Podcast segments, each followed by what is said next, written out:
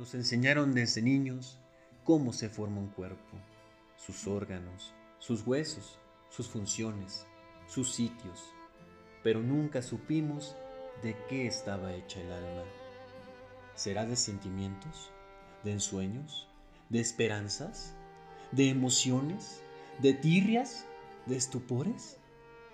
Lo cierto es que, ignorada, el alma arde en su fuego, tiene espasmos oscuros, punzadas de ternura, suburbios de delirio. ¿Será tal vez una inquilina del corazón o viceversa? Entre ellos no hay frontera. ¿O será la asesora principal de la mente o viceversa? Entre ellas no hay disputa. ¿O será capataz de la pobre conciencia o viceversa?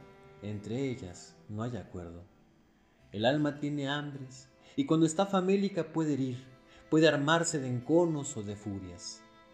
No hay que pensar que el alma es un tul de inocencia, ajeno a los agravios que sufren cuerpo y alma.